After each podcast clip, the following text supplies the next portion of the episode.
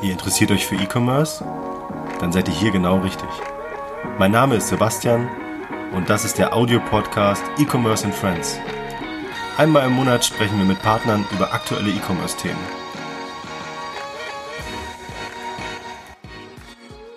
Hallo und guten Tag zusammen. Hier ist wieder Sebastian von Bilby, heute mit einer neuen Folge vom Podcast. Heute mit dem Marco von Idealo.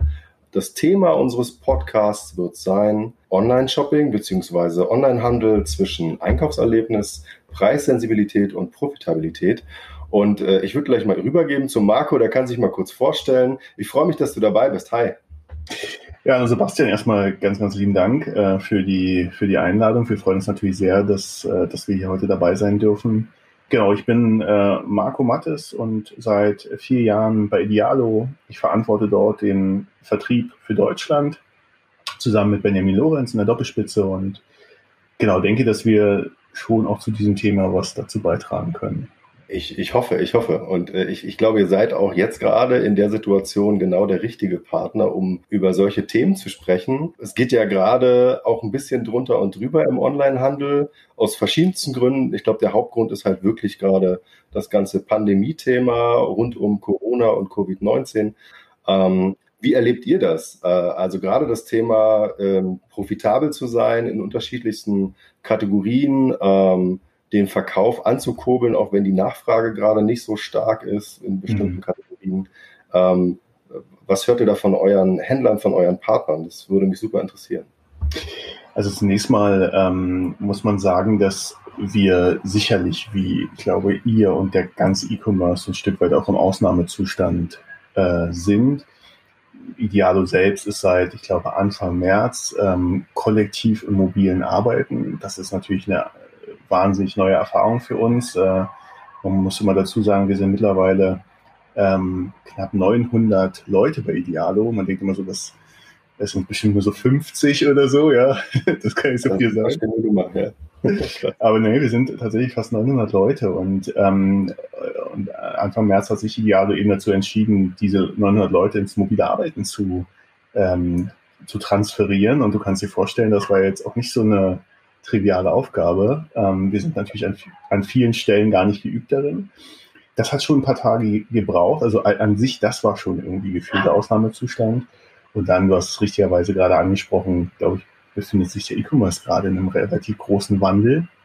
Wir haben es gerade schon im Vorgespräch kurz erläutert. Ich glaube, dass es gibt so diejenigen, die extrem von dieser Pandemie oder beziehungsweise von den Auswirkungen dieser Pandemie profitieren und die so ein Stück weit quasi ob des äh, dazugewonnenen Traffics vor Lachen nicht in den Schlaf kommen. Und dann gibt's die andere Seite, das sind die, äh, die, äh, naja, die also extreme gerade in den Schlaf, ja. Ja, genau. Das äh, extreme Traffic-Einbrüche, Klick-Einbrüche. Und so mhm. teilt sich das gerade auf. Ich weiß nicht, vielleicht kannst du da nochmal aus deiner Perspektive, wie ihr das wahrnehmt, aber das ist so gerade so der, der Status. Ja, ich, ich, ja, ich, ich glaube, es ist, es ist ähnlich. Ähm, wir tracken bei uns natürlich nicht jeden einzelnen Händler, der äh, unsere Lösung nutzt. Ähm, allerdings sehen wir, was die Bestellung insgesamt angeht, ein, ein, gutes Plus. Ähm, mhm. Das hängt wahrscheinlich damit zusammen, dass wir relativ viele ähm, Händler haben, die einfach gerade die richtige Ware anbieten und ähm, damit eben dann auch oder vielleicht sogar eben flexibel sind und umschwenken können. Ähm, was jetzt zum Beispiel ähm, Amazon oder eBay-Händler angeht, die sagen, okay, es ist jetzt nicht immer unbedingt mein Kernsortiment, was ich verkaufen muss, was ich sonst verkaufe, mhm. sondern ich äh, habe die Möglichkeit, dann mich flexibel an die Situation anzupassen und ähm, anders zu reagieren als zum Beispiel eine große Fashion-Brand. Ja, die sagen, mhm. Ich habe halt meine, meine Zyklen, in denen ich Kollektionen rausbringe und ähm, habe meine Verträge mit unterschiedlichen ähm, Stores, habe vielleicht eigene stationäre Geschäfte, wo ich dann auch nochmal leide, weil die zu sind und die, einfach der Flächenumsatz fehlt. Ja. Ähm, auf der anderen Seite, äh, genau, wir, wir, wir haben halt einfach den Vorteil, dass wir relativ, ähm, ich sag mal, kleine Händler bei uns äh, äh, im, im Portfolio haben sozusagen ähm, also eher so KMU-Bereich ähm, und die sind wahrscheinlich flexibler. Ja, die, mhm. die, können sich anders auf so eine Situation einstellen. Die haben auch nicht so viele Mitarbeiter. Das heißt also, das Risiko ähm, ist höchstwahrscheinlich auch etwas kleiner, wenn man irgendwie ein bis zwei Personen ähm, ähm, ja, Business macht, als wenn man 100, 200, 300 Leute hat, die man da mit Arbeit äh, sozusagen normalerweise versorgt und ähm, die dann auch entsprechenden Umsatz bringen. Ähm, und jetzt gerade halt einfach alles wegfällt, weil die Nachfrage einfach einbricht und der Traffic dann logischerweise auch. Ich glaube schon, dass der, dass der E-Commerce sich wirklich, ähm, das klingt immer so ein bisschen dramatisch, aber ich glaube schon, dass der, E-Commerce sich generell schon an so einem Scheideweg äh, befindet und ähm, wir auf der einen Seite, wenn wir nochmal bei diesem Beispiel bleiben, dass Händler jetzt extrem viel organischen Traffic bekommen, also extrem hohe Nachfrage. Das sind natürlich die, die in, in, einem breiten Sortiment unterwegs sind oder eben die, die sehr, sehr speziell unterwegs sind. Wir denken an den ganzen Apothekensektor, mhm. ähm, die, die natürlich extreme Klickzuwächse und extreme Bestellzuwächse auch verzeichnen können die natürlich sagen, okay, also unsere organische Reichweite ist gerade so groß, wir werden sowieso so gut gefunden, weil uns die Leute suchen, wir müssen eigentlich Stand heute gar nicht auf äh, Portalen wie Idealo äh, unsere Angebote listen, weil uns, wir haben jetzt schon unser Jahresziel erreicht. Und mhm. wir glauben, dass das ein extrem großer Fehler ist, denn was wir sehen, ist, dass wir, und das ist sicherlich auch etwas, was du in deinem Bekanntenkreis oder Freundeskreis siehst, dass viele Menschen, die vor dieser Corona-Pandemie ähm, eher sekundär im E-Commerce unterwegs waren, eigentlich primär eher stationär agiert haben, dass die mehr oder minder natürlich gezwungenermaßen sich jetzt mit E-Commerce beschäftigen und ähm, ihre Produkte im E-Commerce kaufen. Ähm, und das von diesem, von diesem Gesamtanteil, also die, quasi dieser Nutzerkohorte, die man vorher im E-Commerce nicht so häufig gesehen hat, dass davon auf jeden Fall ein Anteil im E-Commerce verbleiben wird weil der über die Wochen und Monate gelernt hat, das funktioniert irgendwie doch ganz gut für mich und super bequem und convenient. Ähm, und wenn du sozusagen jetzt in dieser Phase, wo sich das eben entscheidet, nicht präsent bist und auch nicht deine Marke präsentierst, dann wirst du mit sehr großer Wahrscheinlichkeit diesen neuen Kunden verlieren und nicht sozusagen an dich binden können. Und der wird mit großer Wahrscheinlichkeit dann eben an zum Beispiel große Player wie Amazon gehen. Und das ist etwas, was wir auch immer wieder im Moment unseren Händlern sagen, die es, denen es verhältnismäßig gut geht in dieser Krise, ähm, immer wieder dafür zu sensibilisieren, du musst dennoch jetzt aktiv sein, du musst jetzt präsent sein, du musst sichtbar sein, weil du sonst diesen Nutzer eben im Zweifel an Amazon verlierst. Das ist das eine. Und das andere sind natürlich die Händler, die, ähm, die mit deutlich weniger Frequenz im Moment auskommen müssen, ähm, ich denke dann an, an, an bestimmte Modesektoren. Ähm, ich denke an Koffer. Ich denke an Teamsport-Ausstatter, die natürlich ob der Tatsache, dass viele Events und Großveranstaltungen im Moment nicht stattfinden und Mannschaftssportarten nicht möglich sind, die ähm, natürlich schon schauen müssen, wie sie jetzt über die Runden kommen und ähm, die eher eine andere Situation haben, nämlich dass die irgendwie natürlich super gerne Traffic haben wollen würden und super gerne Kunden aufbauen wollen würden. Ähm, und wo jetzt stand jetzt natürlich auch nicht so richtig klar ist, wie es da die nächsten Wochen weitergeht. Ich glaube, da äh, traut sich niemand im Moment zu, eine Prognose zu geben. Hm. Okay, gerade, aber jetzt gerade mal, um nochmal darauf einzugehen, was du gerade gesagt hast, äh, diese bestimmten Kategorien, die es gerade ein bisschen schwerer haben, also Stichwort Teamsport ähm, und ähm, von mir aus auch eben irgendwelche Fashion Brands und, und äh,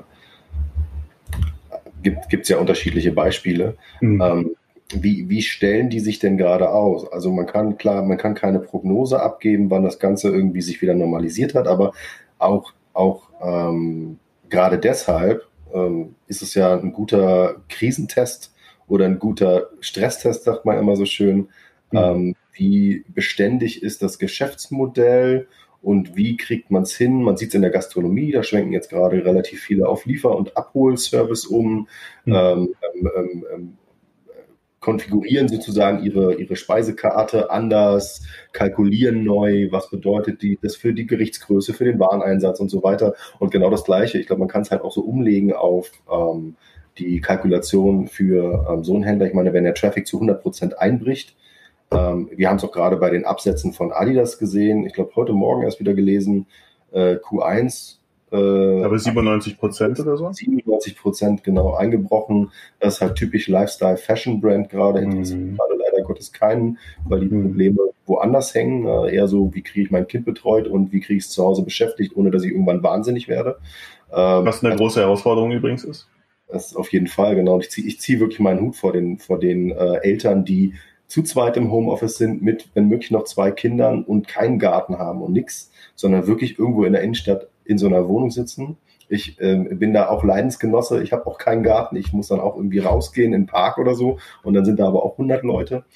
Aber wir driften ein bisschen ab. Aber auf jeden Fall, äh, ich, ich, ich glaube, ähm, da muss es ja auch einen Ansatz geben, gerade für diese und oder für diese Brands, für diese äh, Händler, die jetzt eben auf das Pferd gesetzt haben, dass sie zum Beispiel eben Teamsport äh, ausstatten, ähm, wie, wie sie weitermachen, unabhängig von Kurzarbeit, sondern wie sie mit ihrem Geschäftsmodell weitermachen, wenn es denn überlebensfähig sein sollte. Hm. Die Frage stelle ich mich, äh, stelle ich mir tatsächlich. Ähm, genau. Also was, was wir bei Idealo machen, ist, dass wir mit diesen Händlern in einen sehr, sehr engen Austausch gehen und uns sehr individuell anschauen, wie deren Situation ist. Also ich denke, dass es, es gibt ja diejenigen, die sozusagen, die schon immer ausschließlich online waren und die jetzt eben mit starken Klickeinbrüchen umgehen müssen. Und dann gibt es diejenigen, die irgendwie auch stationär ähm, äh, mitmachen und ähm, dort natürlich die Situation vorfinden, dass sie zumindest bis zuletzt, bis jetzt vor wenigen Tagen, den stationären Handel eben auch ganz einstellen mussten.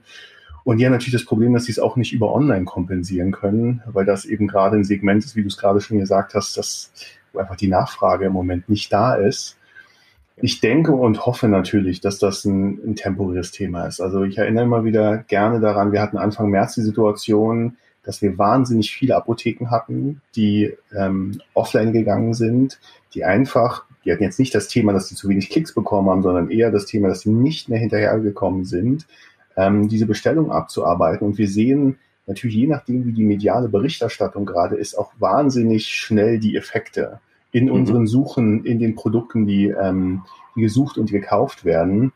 Zum Beispiel können wir herleiten, wann die ähm, mediale Presse, sozusagen Berichterstattung hinsichtlich der Wechselwirkung zwischen Paracetamol und dem Covid-Virus war.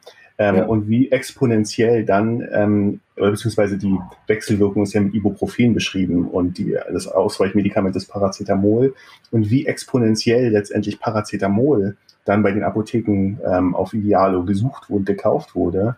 Ähm, und da hatten wir da haben wir Shops, die haben an einem Wochenende ihren Bestand an Paracetamol für die nächsten sechs Monate verkauft. Also um da auch mal eine Dimension zu geben, wie letztendlich sich auch mediale Berichterstattung auf das Such- und Kaufverhalten auswirkt.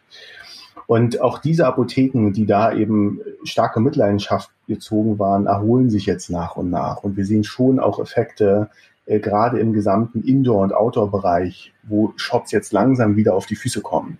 Also wenn das jetzt sozusagen, wenn die Lockerungen weitergehen und wenn wir hoffentlich absehbar irgendwann in einen normal oder normaleren Zustand kommen, dann wird sicherlich auch nochmal das Suchverhalten eher, eher in den letzten Wochen Indoor fokussiert, dann wieder mehr auch auf Outdoor gehen. Ja, also du hattest gerade schon angesprochen, du bist irgendwie auch Vater und wirst dann dir natürlich auch Gedanken machen müssen, wie deine Kinder bespaßt. Viele legen sich jetzt so, wir sehen das auch, extreme Klickzuwächse in den, in den Trampolin-Region, äh, ja, oder Tischtennisplatten oder so, weil du natürlich schon irgendwie Gedanken machen musst, wie du deine Kinder irgendwie bespaßt, je nach Alter. Und insofern hoffe ich natürlich und wünsche mir auch, dass das ein temporäres Thema ist. Aber im Moment sprechen wir mit diesen Händlern, die also hart betroffen sind und versuchen mit denen individuelle Lösungen zu finden und da so ein Stück weit auch die doch sehr langjährigen Kooperationen, die wir mit diesen Händlern haben, auch dort abzubilden und zu sagen, okay, also wir helfen euch und unterstützen euch, ähm, wo es eben möglich ist. Mhm. Okay, und also jetzt auf der einen Seite, okay, ist es gut, wenn man in so einem, ich sag mal, in so einem Netzwerk ist, ähm, beziehungsweise in der Kooperation äh, mit, mit einem ähm, ich sag mal, Traffic-Bringer. Ja? Hm. Also ich, ähm, ich, ich, ich, ich schließe mich ja letztendlich auch bei Idealo an, weil ich, weil ich eben dann die entsprechenden relevanten Traffic auch bekomme auf hm. meine hm. Produkte. Ähm, wie, wie, wie, wie wäre das theoretisch, jetzt mal unabhängig von dieser äh, Traffic-Geschichte?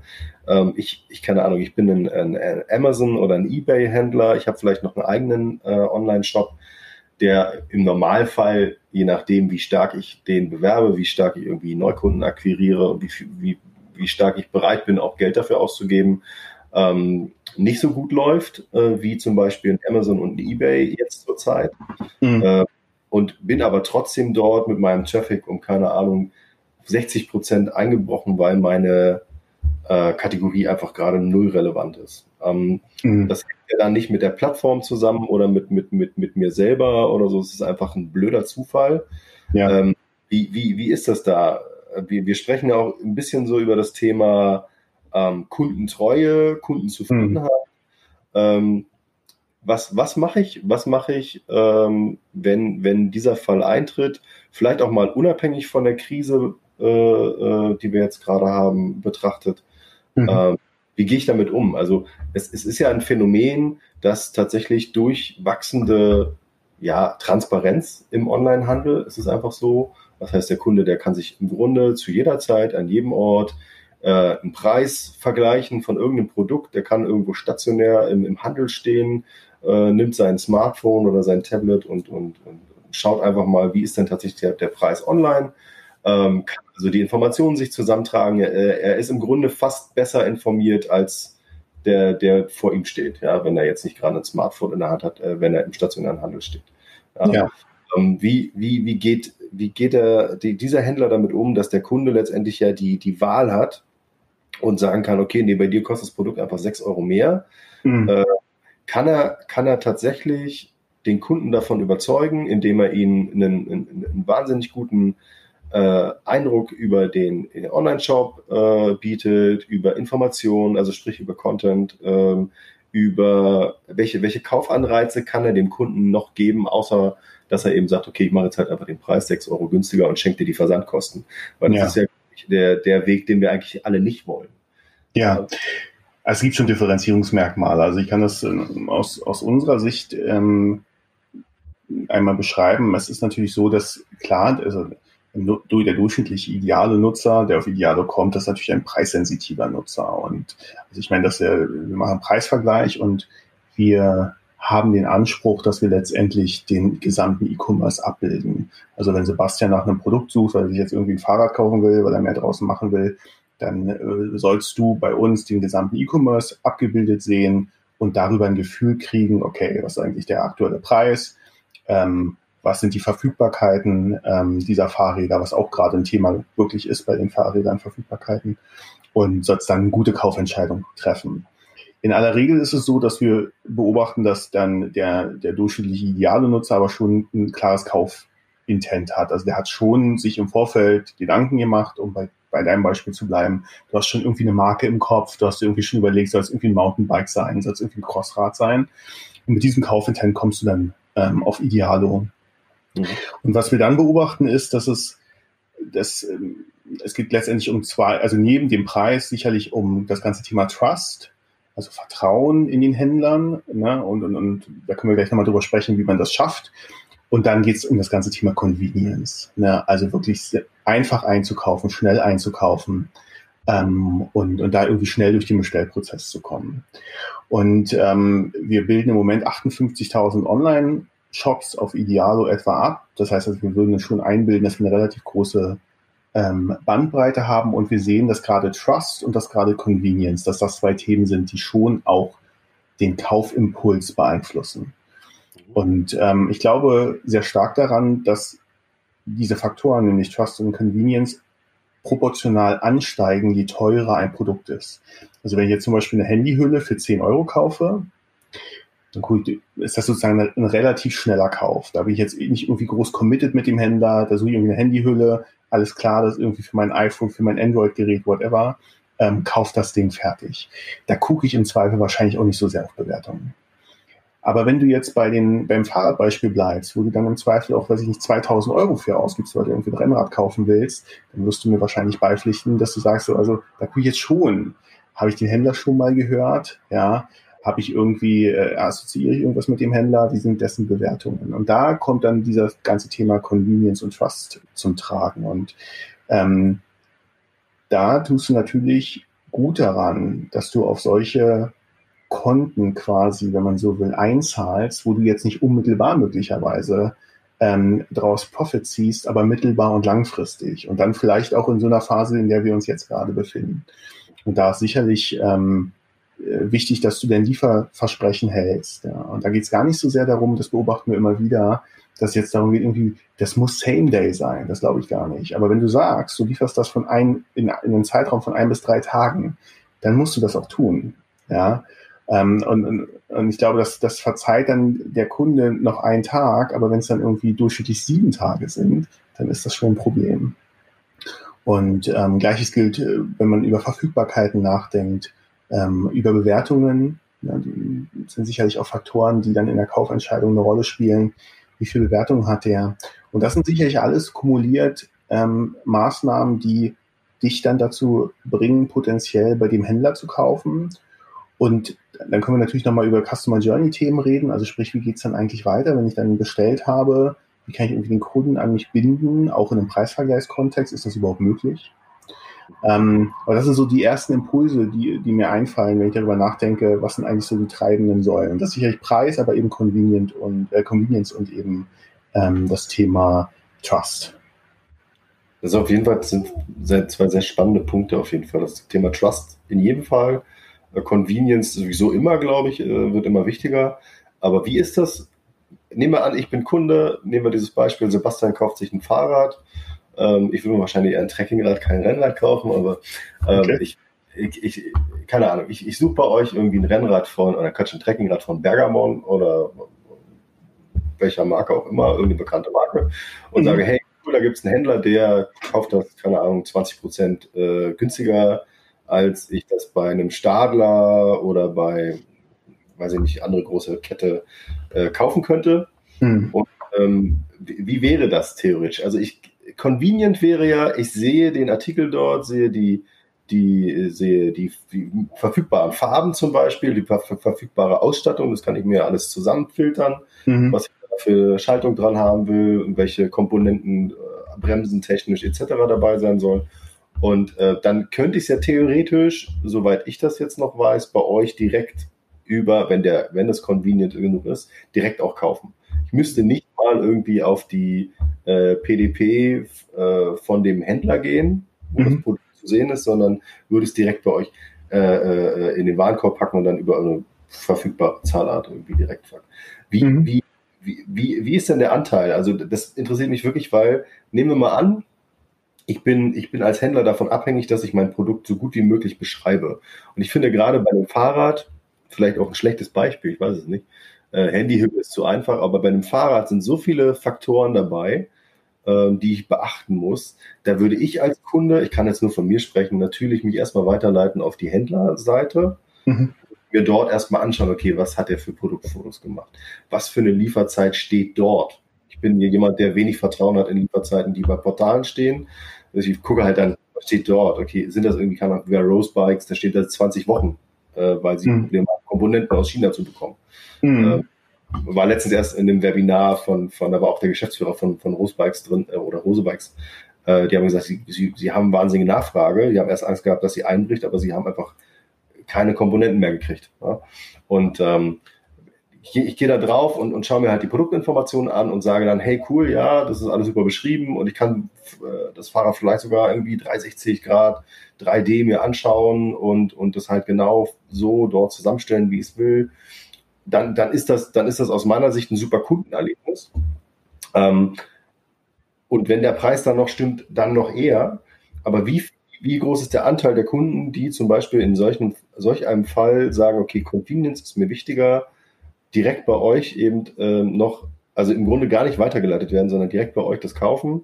Und mhm. wie groß ist der Anteil der, derer, die sagen, okay, ich lasse mich jetzt auch mal weiterleiten und gucke mir ja. verschiedene Seiten an, weil mir das sicherer ist, mir die, die Produktinformationen dort nochmal durchzulesen und irgendwie diesen Händler kennenzulernen.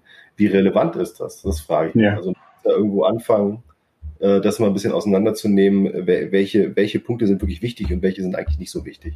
Ja, also die, ähm, in der Tat muss man sagen, dass äh, das Fahrradbeispiel dann wahrscheinlich in Anführungsstrichen eher ein schlechtes Beispiel ähm, ist, weil vor dem Hintergrund, das ist erstmal kein Impulskauf. Das ist auch jetzt nichts, wo du denkst, so, ich kaufe mir heute mal eben ein Fahrrad, ähm, ich schaue ich mal bei Idealo vorbei, sondern da hast du äh, in aller Regel, und je teurer ein Fahrrad ist, desto mehr natürlich auch extrem viel vorher recherchiert, Testberichte gelesen. Da willst du dich vielleicht auch mal draufsetzen ähm, und willst mal eine Runde drehen, um mal ein Gefühl dafür zu kriegen, ja, welche Reifendicke brauche ich, welche Rahmenhöhe, damit geht's ja schon los.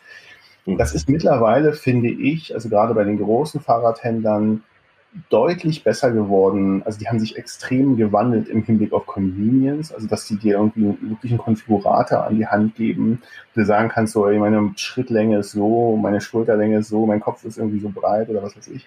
Und dann kannst du da irgendwie, dann sagen die dir sehr genau, was du brauchst. Das ist schon mal sehr cool. Und dann musst du letztendlich in Anführungsstrichen nur noch die Entscheidung darüber finden, welches Modell du willst. Oder ob es ein E-Bike oder willst du doch lieber selber treten und so weiter. Aber das sind sicherlich Artikel, ähm, wo du nochmal auf die Händlerseite kommst, um genau dieses Einkaufserlebnis zu bekommen.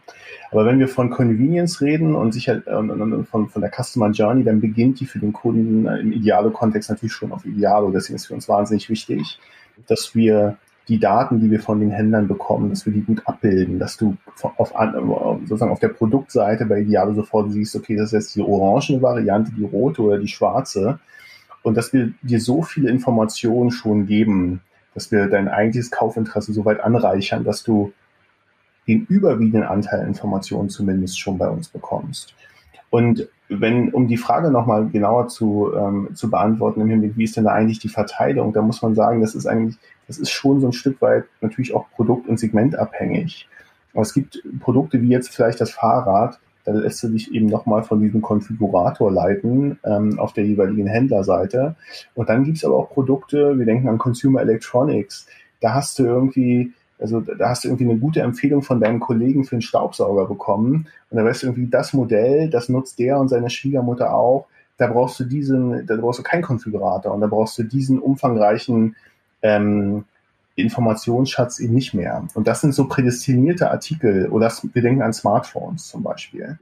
Ja, wir haben vorhin darüber gesprochen, so Apple-Jünger, seit Anbeginn irgendwie Apple-Produkte. Äh, ich brauche mich jetzt nicht mehr groß informieren, ob ich jetzt das iPhone 10 oder iPhone 11 kaufe. Ähm, Fühle mich da gut abgeholt. Und das sind so typische Produkte, wo, die du dann über den Direktkauf kaufst. Und dann kommen wir in diese Gefilden, die wir gerade schon kurz angerissen haben, nämlich das Thema Trust und Convenience. Trust. Warum Trust? Das Ding kostet mich immer noch 1300 Euro. Und ich muss, egal ob ich jetzt 50 Euro sparen will, ich muss in Vorleistung gehen. Ich muss das Ding über PayPal schon mal bezahlen. Jetzt mag ich über den PayPal-Käuferschutz theoretisch oder vielleicht auch praktisch geschützt sein, aber wir sind uns ja einig, so kein Mensch will ja irgendwie irgendwie diese ganzen Formalien, da musst du das nachweisen und so weiter. So einfach, wie es dir PayPal macht, aber die, diesen Hassel willst du ja eigentlich nicht haben. Das heißt, du musst in, in Vorleistung gehen und da geht schon los. dass, da ist natürlich emotional ein Unterschied, ob ich 20 Euro für eine Handyhülle investiert habe oder 1100 Euro für ähm, ein iPhone bei einem Händler, den ich echt noch nie gehört habe. Und bei 58.000 Online-Shops hast du viele Händler noch nie gehört. Und die mögen aber in sich total, also wir, wir prüfen die, haben hohe Sicherheitsstandards, der, der liefert trotzdem pünktlich, aber den kennt kein Mensch. So. Mhm. Und da geht's schon mal los. Und da, da ist natürlich, wenn du über Idealo kaufst, dieser Trust-Faktor da. Idealo seit extrem lang, seit langer Zeit irgendwie ähm, am Markt, ähm, total transparent, unabhängig. So, das ist Trust. Ja, da sehen wir eben auch, dass die Kunden dann dazu neigen, über Idealo Direktkauf zu kaufen. Und das Thema Convenience, da hattest du vorhin gesagt, so dass äh, das ist ja wie die Sau durchs Dorf getrieben worden. Seit, keine Ahnung, seitdem ich an E-Commerce denke, wird immer wieder gesagt, so Mobile First, ne, die Traffic-Zahlen Mobile, der Share, Mobile und, und Desktop ähm, äh, verändert sich und du musst irgendwie mobil konvertieren. Das weiß auch jeder. Das wird ja auch auf jeder gebetsmühlenartig, auf jeder Messe und auf jeder Konferenz immer wieder gesagt. Aber die Praxis sieht ganz, ganz anders aus. Und wenn du mal, wenn du, du bist ja selber auch online unterwegs, dann wirst du mir beipflichten, dass es wahnsinnig viele große Händler gibt, von denen du eigentlich denken würdest, ey, die müssen doch eigentlich eine total coole Experience liefern. Und die ist eigentlich total schlecht. Ja. Und dann musst du dich registrieren, dann wirst du durch 15 Anmeldeseiten irgendwie geschliffen. Mobil geht's überhaupt nicht. Das ist ein großes Thema und deswegen haben wir versucht, neben diesem Trust-Faktor eben convenient, den, den Bestellvorgang so convenient wie nur möglich zu gestalten. Ähm, letztendlich irgendwie über drei Schritte und dann kannst du schnell einkaufen. Und das sind so, glaube ich, zwei extrem wichtige Faktoren, ähm, wo du letztendlich auch Kunden abholen kannst, begeistern kannst ähm, und eben auch für dich gewinnen kannst. Ich glaube, wenn du einmal eine gute Erfahrung gemacht hast bei einem Shop, der günstige Preise hat, der dich gut beliefert hat, pünktlich beliefert hast, dann steigt natürlich auch die ähm, Wahrscheinlichkeit, dass du beim nächsten Mal, wenn du das iPhone 12 kaufst oder was auch immer, eben auch wieder auf diesen Shop zurückgreifst. Ja, okay. Finde ich, äh, genauso, genauso würde ich es auch sehen. Also iPhone ist natürlich, ich, wir hatten die Diskussion im Vorgespräch schon, ja. das ist speziell. Ähm, ich glaube, je, je stärker der Kunde, das ist halt sehr, sehr zielgruppenabhängig, je stärker der Kunde auch an eine bestimmte Marke oder ein bestimmtes Produkt äh, glaubt, ja, es ist halt diese Strahlkraft von bestimmten Marken und natürlich irgendwie auch so diese, das, was man damit verbindet ja, und vielleicht eben auch die, Conve die Convenience des Produkts. Ja. Apple wäre da ein gutes Beispiel. Mhm. Äh, desto einfacher hat man es natürlich irgendwo, ähm, das auch zu verkaufen. Ähm, aber vielleicht nochmal zurück zu dem Thema Kundentreue. Mhm. Ähm, wenn ich es nicht hinbekomme, ähm, über bestimmte Faktoren mich abzuheben von meinen Wettbewerbern, das ist ja auch ein, ein Thema so alt wie der E-Commerce, äh, weil es, es gibt halt in dem Moment nichts zum Anfassen. Ich sehe es nur und die Informationen sind im Normalfall fast immer die gleichen und ich kann mich halt nur über Preis, äh, Versandzeit äh, äh, und, und vielleicht Zusatzinformationen und, und irgendwie über eine Strahlkraft von der Marke äh, abheben. Mhm. Stichwort Handyhülle. Ja, keine mhm. Ahnung. Drei, vier große Anbieter, die jemand, die man kennt, plus eben die in Lizenz für die Hersteller produzierten äh, Hüllen. Und alles, was darüber hinausgeht, äh, kennt halt keiner, ist halt ein Pfennigprodukt. Selber einen Bekannten, der ähm, ähm, in der Firma arbeitet, ich weiß nicht, ob er die gegründet hat oder nur für die arbeitet, ähm, die stellen die selber her, ich glaube über 3D-Drucker, haben ein wahnsinnig großes Angebot ähm, an, an Handyhüllen für aktuelle Modelle, für, für sehr alte Modelle und Produktionskosten sind halt auch, wenn sie es in Deutschland drucken, sehr, sehr gering. Die verkaufen die keiner für 10, 12 Euro. Das ist keine Frage. Ne? Da machst du als Kunde, überlegst du tatsächlich nicht, äh, ob du das da kaufst oder nicht. Du sagst aber, ja. die haben ein Modell, das ist irgendwie kreativ, das ist witzig gemacht, ist irgendwie ein netter Print drauf oder sowas und dann ist es erledigt, wenn ich da keinen Wert drauf lege, dass ich zum Beispiel original Apple-Zubehör habe. Ja. Ähm, genau. Ähm, aber wenn ich jetzt nicht die Möglichkeit habe, mich über sowas abzuheben, ähm, ich habe ein gutes, ich glaube, ein gutes Beispiel. Ich habe äh, selber bei ähm, eBay was bestellt. Ich bestelle hin und wieder, also eher so, so Kfz-Kram äh, bei eBay, äh, weil ich da bis jetzt nur gute Erfahrungen gemacht habe. Und ähm, ein Händler hat es halt irgendwie losgeschickt und ich war super zufrieden mit der, mit, mit seiner Kommunikation, weil der nämlich festgestellt hat, er hat nicht das gleiche Teil auf Lager und hat mir dann direkt geschrieben, hat gesagt, ja, und ich habe äh, ein adäquates Teil, ist das okay? Ich sage, ja, schickst, schickst mir ein Foto, äh, dann kann ich gucken, wie es aussieht. Sage, ja, passt super, toll. War ich top zufrieden, dass er sich einfach vorher gemeldet hat. Das ist für ihn gut, weil er sich diesen sinnlosen Versand spart, wenn ich sage, nee, will ich nicht. Und für mich gut, weil ich sehe, der kümmert sich. Und das absolut. Genau, das ist ja. auch so ein Trust-Ding. Und dann kam das aber einfach ewig nicht an und das lag im Zweifelsfall nicht mal an ihm, sondern es lag halt, und jetzt kommt eben der, der größte äh, Trust-Breaker, Versand. Ja, also Fulfillment geht ja immer noch. Ähm, das kriegt man hin, je nachdem, wie die Auftragslage ist. Du sagtest vorhin, Apotheken mit, keine Ahnung, 250k plus Bestellungen, die sie noch abarbeiten müssen. Das ist halt schon eine Hausnummer, aber das kriegt man hin. Ähm, aber wenn der Carrier am Ende dann überlastet ist, und das haben wir gerade, die Situation haben wir bei ganz vielen, auch wenn sie es nicht gerne zugeben, sie sind einfach mit ihren Paketzentren und Depots vollkommen überlastet ähm, und haben dann halt noch diese gesundheitlichen oder Hygienestandard-Herausforderungen etc. Äh, da braucht das Paket plötzlich irgendwie fünf, sechs, zehn Tage länger äh, für so ein Mini-Teil, was du bestellt hast, als geplant, als irgendwie äh, am Produkt beschrieben. Und dann bist du als Kunde natürlich erstmal unzufrieden. Unzufrieden mit der Versandzeit. Nicht unzufrieden mit dem Händler.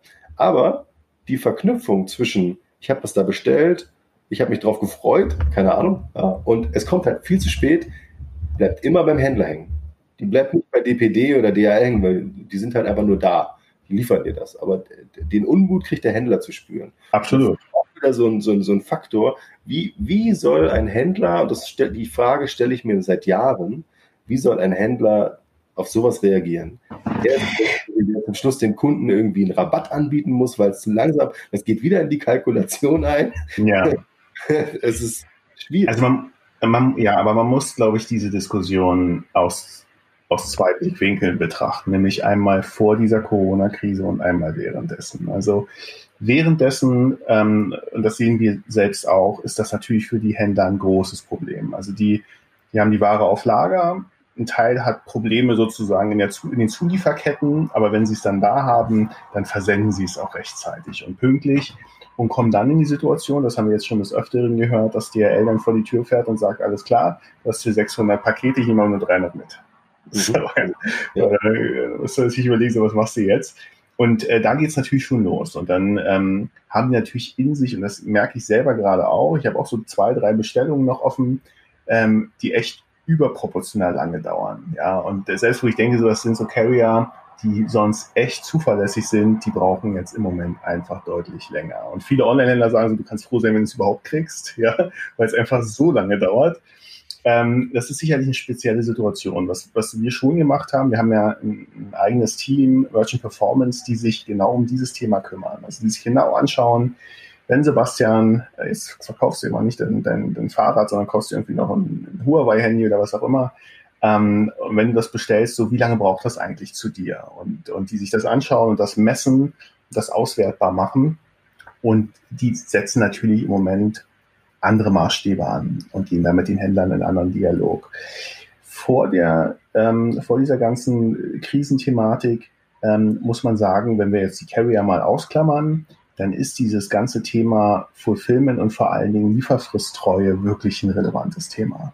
Also du hast gerade gesagt, so, es gibt wenig, was mehr Frustration hervorruft, als wenn du das kaufst und du denkst, das kommt, also nicht ein bis drei Tage steht von mir aus auch auf der Shopseite, und das Ding kommt und kommt. Ich glaube, vier Tage ist noch, ist, verkraftest du vielleicht noch, aber wenn das Ding dann irgendwie eine Woche braucht, dann kannst, also du kannst faktisch nicht mehr tun, das Vertrauen und damit eben auch die Kundenbindung zu zerstören, als so zu agieren. Und das ist auch etwas, was wir immer wieder mit den Händlern ähm, besprechen und, und, und immer wieder auch ähm, äh, mahnen, dass das, was du angibst, das musst du im überwiegenden Teil halten. Ja, und da kannst, da gibt es bestimmt mal Einzelfälle, wo weiß ich nicht, wo, du Probleme in der Zulieferkette hattest oder weiß ich nicht, da, da, Mitarbeiter waren krank oder so, wo du es vielleicht mal nicht geschafft hast. Aber im Mittel musst du, musst du das einhalten, weil du sonst extrem riskierst, dass, dass äh, Sebastian und Marco nicht mehr bei dir kaufen. Und ähm, ich, ich weiß nicht, wie es dir geht. Aber äh, es gibt, es gibt natürlich Artikel, da bin ich mehr bereit, mal einen Tag oder zwei Tage länger zu warten. Und dann gibt es andere Artikel, die kaufe ich eben, weil es ein Geburtstagsgeschenk ist oder weil ich irgendwie mir am Wochenende was vornehme. Und da ist das Frustrationspotenzial natürlich um Längen höher, ja, wenn ich es dann nicht kriege. Ja. Wenn man dann eigene, die eigene Planung dranhängt, dann ist es schwierig. Ja. Das habe ich häufiger mal bei, bei Amazon zum Beispiel erlebt, wenn du dann irgendwie Same Day äh, auswählst und du, du schaust dir halt schon irgendwie die Produkte an, die, ich sag mal, taggleich geliefert werden könnten. Und dann mhm. kommt, kommt äh, entweder nur die Hälfte an oder gar nichts und dann kriegst du halt irgendwie nicht mal eine Information darüber, sondern es wird einfach am nächsten Tag probiert und ja. das frustriert, das ist, das ist unbefriedigend, äh, zumal man ja dafür sogar noch eine kleine, ich sag mal, Gebühr zahlt, die ist jetzt nicht der Rede wert aus meiner Sicht, aber man hat halt irgendwie dafür mal eine, eine, eine Betrag bezahlt und erwartet dafür irgendwie zu, auch zumindest eine Leistung. Zumal Same Day ja auch teilweise nochmal mit einem Aufschlag äh, geliefert wird, was auch nachvollziehbar ist, das finde ich auch in Ordnung. Aber wenn es dann mhm. nicht am gleichen Tag kommt, bin ich auch ehrlich gesagt nicht bereit, äh, äh das erstens zu bezahlen und zum zweiten äh, das nochmal zu versuchen. Ja, weil da viel Vertrauen einfach dann wegbricht. Ich habe es jetzt auch erlebt äh, äh für Ostern. Ja, es war genauso frühzeitig bestellt und es kam auch nach Ostern leider Gottes an. Gott sei Dank ist mein Sohn noch so klein, dass ihn das nicht interessiert hat. Aber äh, es, für mich, wenn mein Kind, wenn meine Kinder größer wären oder er jetzt größer wäre in dem Moment, dann wäre es wahrscheinlich schon ärgerlich gewesen, weil wenn der Osterhase dann, keine Ahnung, nur drei Schokoladeneier irgendwo hingelegt hat, dann äh, ist das schon ein bisschen, ja, äh, Krisen, Krisensituation. Krisensituation. Aber wenn du mal, wenn du mal überlegst, also von deinem eigenen, von deiner eigenen Vorgehensweise, wenn du die letzten zehn Online-Bestellungen mal betrachtest, wie viel davon Same Day war, dann wirst du wahrscheinlich sagen, so, das ist wahrscheinlich der kleinere, der deutlich kleinere Anteil. Ja, definitiv. Äh, genau, das ist so, das ist so Situationskäufe, wo du irgendwie sagst, das brauche ich heute unbedingt. Der Großteil, glaube ich, kauft nicht Same Day, sondern da reicht diese Lieferspanne ein bis drei Tage in aller Regel ja völlig aus. Ich glaube auch, was wichtig ist, und, und, und, und das ist, glaube ich, mit das Wichtigste, wir sind ja alle Menschen. Äh, das vergessen viele irgendwie auch, wenn sie online bestellen, dass da nicht irgendwie ein Roboter steht, äh, der das äh, alles macht, sondern dass da ja auch tatsächlich die Menschen hinter diesem Online-Shop stehen, die den betreuen, die die Kunden betreuen, die den Einkauf machen, die die Produkte beschreiben, etc. pp. Also viele Sachen werden natürlich schon automatisiert. Stichwort äh, AI und und und und äh, äh, Machine Learning und äh, was auch immer wir jetzt irgendwie in den nächsten zehn Jahren an Entwicklung noch sehen werden, äh, was also alles irgendwie automatisiert werden kann und von alleine funktioniert, ohne dass da sich noch jemand hinstellen muss. Aber ähm, die, die, die beste Möglichkeit aus meiner Sicht, wenn ich jetzt Kundenzufriedenheit und Vertrauen jetzt da mal in diesen Topf schmeiße, ist, äh, die Kommunikation zu verbessern. Das heißt, wenn ich feststelle, dass mein Produkt oder das Produkt, was mein Kunde bestellt hat, einfach gerade nicht auf Lager ist, dann muss ich ihn frühzeitig darüber informieren, ob das automatisiert passiert oder ob das jemand äh, feststellt und dem Kunden eine liebe E-Mail schreibt und sagt, lieber Kunde, es tut uns total leid und so weiter und so fort. Da reagieren Kunden aus meiner Sicht, kann auch nur aus meiner Brille oder aus meinem Bekanntenkreis oder Erfahrungen sprechen, immer total relaxed drauf, weil sie sehen, hey, da ist jemand, der macht sich Gedanken darüber, der hat es gesehen, der hat mich nicht vergessen. Mhm. Ja, dem ist es nicht egal. Ja. Mhm. Ich glaube, dieses, dem ist es nicht egal, das macht viel aus. Das ist wie ein Lächeln. Total. Also ein bisschen esoterisch, aber ich finde, das. Nee, ich, ich glaube, das ist ein total relevanter Punkt. Also wir mit der Implementierung von Idealo Direktkauf haben wir ja ähm, die Situation gehabt, dass wir den Kunden, den Idealo-Nutzer nicht mehr in den Shop geleitet haben, also nicht mehr ausschließlich, sondern eben auch, dass er über Idealo gekauft hat. Und damit ist der Kauf natürlich viel, viel stärker mit Idealo assoziiert. Du hast das vorhin auch gesagt, ne, dass es gar nicht so sehr darum geht, so, die, die, die, weiß ich, DRL oder Hermes haben hier irgendwie ein Problem, sondern du, das ist stark mit dem Händler assoziiert und so ist der Kauf über Idealo Direktkauf stark mit Idealo äh, assoziiert. Und mit, mit Implementierung von diesem Produkt haben wir eben auch angefangen, eine ganz eine eigene Customer Care äh, Unit aufzubauen, weil wir feststellen, der überwiegendste Anteil dieser Anfragen, die dort aufschlagen, ist, wo ist mein Paket? Ja, und das ist nicht, mein, mein Artikel ist irgendwie falsch oder gefällt mir nicht oder passt nicht oder die, die Beratung dazu, das passiert auch. Aber der ganz überwiegende Teil ist, wo ist mein Paket? Und das ist also offensichtlich für den Kunden ein so zentrisches Thema, ähm, dass, dass, dass er da eben auch Rückfragen hat. Und das ist genau das, was du gerade sagst, ne? dass du ähm, dass du, wenn du vorher gelesen hast, irgendwie ein bis drei Tage, dann hast du dich gedanklich darauf eingestellt, hast das für dich irgendwie verortet, alles klar, das kommt am Donnerstag, maximal am Freitag, aber bis zum Wochenende habe ich es. Und das der Frust, glaube ich, schon relativ groß, wenn du es dann nicht kriegst. Und ähm, ganz, ganz kurz, wo ich in die gleiche Kerbe schlagen will, ist nämlich, dass, dass Händler dort auch proaktiver werden können und sollten, nämlich in der Kommunikation, wenn es mal nicht klappt. Und ich glaube, da gibt es verschiedene Möglichkeiten. Da geht, und wenn das dann der Paketbeileger beim nächsten Mal ist oder bei der, wenn man eine kurze Mail schreibt, eine persönliche, und ich habe es auch gehabt bei, bei so erklärungsbedürftigen Produkten, zumindest für mich, bei, bei Sommer- und Winterreifen, ja, wo mich der Händler dann angerufen hat und gesagt hat, ey, lass mal kurz sprechen, du hast dir die und die ausgesucht, wir haben irgendwie auch die, die haben den und den Vorteil. Also sicher nochmal so diesen beratenden Aspekt, das sind sicherlich auch USPs, die du dann schaffen kannst, ähm, wo du Händler oder Kunden länger dran binden kannst. Und ich habe diesen Händler immer noch im Hinterkopf und bin mir sicher, wenn das nächste Mal irgendwie bei mir ein Reifendefekt ist, dann werde ich wahrscheinlich dann eine Mail schreiben. Und das nicht zu unterschätzen und ist manchmal ja total trivial, ja, eine Mail oder ein Anruf.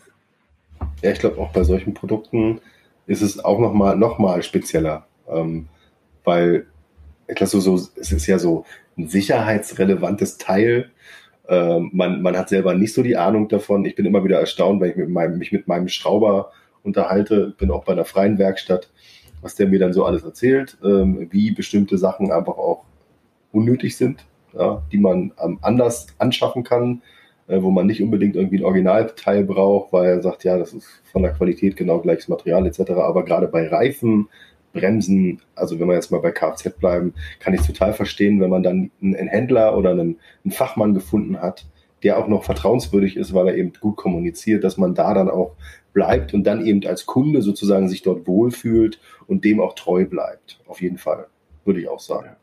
Die, die Frage ist, inwieweit lässt sich das umlegen auf andere Kategorien. Also klar, wenn ich irgendwo ein T-Shirt bestelle, ist immer mein Lieblingsbeispiel gewesen. Ich nehme mir irgendein T-Shirt von irgendeiner Brand. Das hat die gleiche Baumwollqualität, es hat die, den gleichen, äh, gleichen Printkram drauf, wahrscheinlich auch gleiche Qualität. Es kostet aber, es ist eine Preisrange zwischen, keine Ahnung, 2,50 Euro und 150 Euro für das gleiche T-Shirt in der gleichen Qualität. Und da ähm, mache ich es hm, im Zweifelsfall nicht mal abhängig vom Händler, sondern vom Modegrad und von der Marke. Mhm. Also mhm. wäre jetzt mal so meine Einschätzung. Und dann frage ich mich halt, okay, ähm, klar, da hat es auch was mit Vertrauen zu tun. Bestelle ich dieses, keine Ahnung, äh, Philipp Plein T-Shirt, weiß nicht, warum ich jetzt auf die Marke komme, aber bestelle ich das irgendwo bei einem äh, Amazon-Shop äh, oder bestelle ich das direkt bei dessen Online-Shop, weil ein größeres Vertrauen, weil das andere könnte ja irgendwie wieder, weiß ich nicht, ein billiger Nachbau sein oder so. Ich, das ist immer so, wie, wie, wie, wie denkt der Kunde zum Schluss? Ne? Mhm. Also jeder Kunde hat andere Erfahrungen gemacht ähm, wie, wie, wie kriege ich es trotzdem hin, dass er mir treu bleibt in allen Produktkategorien? Und das ist wahrscheinlich wirklich schwer. Also das ist ja. eine also Sache, denke, wo es keine Lösung gibt. So. ich denke, es gibt so ein paar generalistische Dinge, die, wo auch jeder jetzt irgendwie mit dem Kopf schütteln würde und sagen würde, ja, das wäre völlig klar. Aber wenn man sich da reflektiert, viele Händler haben da, glaube ich, schon Nachholbedarf es geht los, dass du irgendwie deinen Shop so aufbaust, dass du irgendwie alle Informationen, die erklärungsbedürftiger so ein Produkt ist, desto wichtiger wird das natürlich auch, dass die so aufbereitet dass ich auf einen Blick sehe, alles klar, das sind die Parameter zu dem Produkt, das ist die und die Farbe. Wenn ich dann in den Checkout komme, die klassischen Dinge, auch das ist alles nichts Neues. Ja, ein Checkout schlank zu gestalten, Zahlarten ist ein Riesenthema. Ja, also da staunt man auch immer noch. Ja, im 2020, was da Händler so anbieten ähm, obwohl meines Erachtens nach da auch zu Genüge kommuniziert wurde, dass viele Zahlarten eben letztendlich auch die Conversion Rate verändern, ähm, dass du dass irgendwie Zahlarten anbietest, die der Kunde eben üblicherweise auch ähm, nutzen möchte, dass du die Schritte klein hältst, dass du irgendwie auch ein Gastlogin im besten Fall mit anbietest für Leute, die jetzt sehr schnell durch den Bestellprozess wollen und sich eben nicht registrieren wollen, also dass du einfach eine Alternative hast. Wenngleich ich natürlich aus Marketing-Sicht verstehe, dass du natürlich eine Registrierung willst, um später zu bespielen und so weiter, alles gekauft, verstehe ich. Und dass du dann eben einen möglichst schnellen und schlanken Checkout baust. Und was dann eben ist, dass du danach eben überlegst, wie kannst du den Kunden eben bespielen, was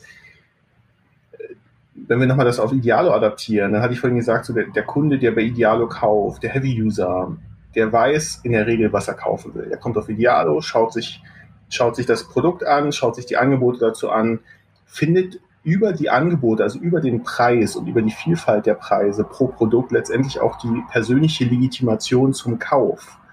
Also ich habe ja sozusagen eine, eine, eine Idee, was, was will ich dafür ausgeben und ich kriege darüber auch ein Stück weit legitimiere ich den Kauf von mir selbst, weil ich das Gefühl habe, okay, das ist wirklich der beste Marktpreis. Also es wird nicht mehr besser. Das ist ein guter und, Punkt. Na, und, und dann, dann kauft er das Ding und was viele Händler auch heute schon richtig, richtig gut machen. Und ich erinnere mich gerne an, an den Kauf meiner, ähm, meines äh, Wäschetrockners.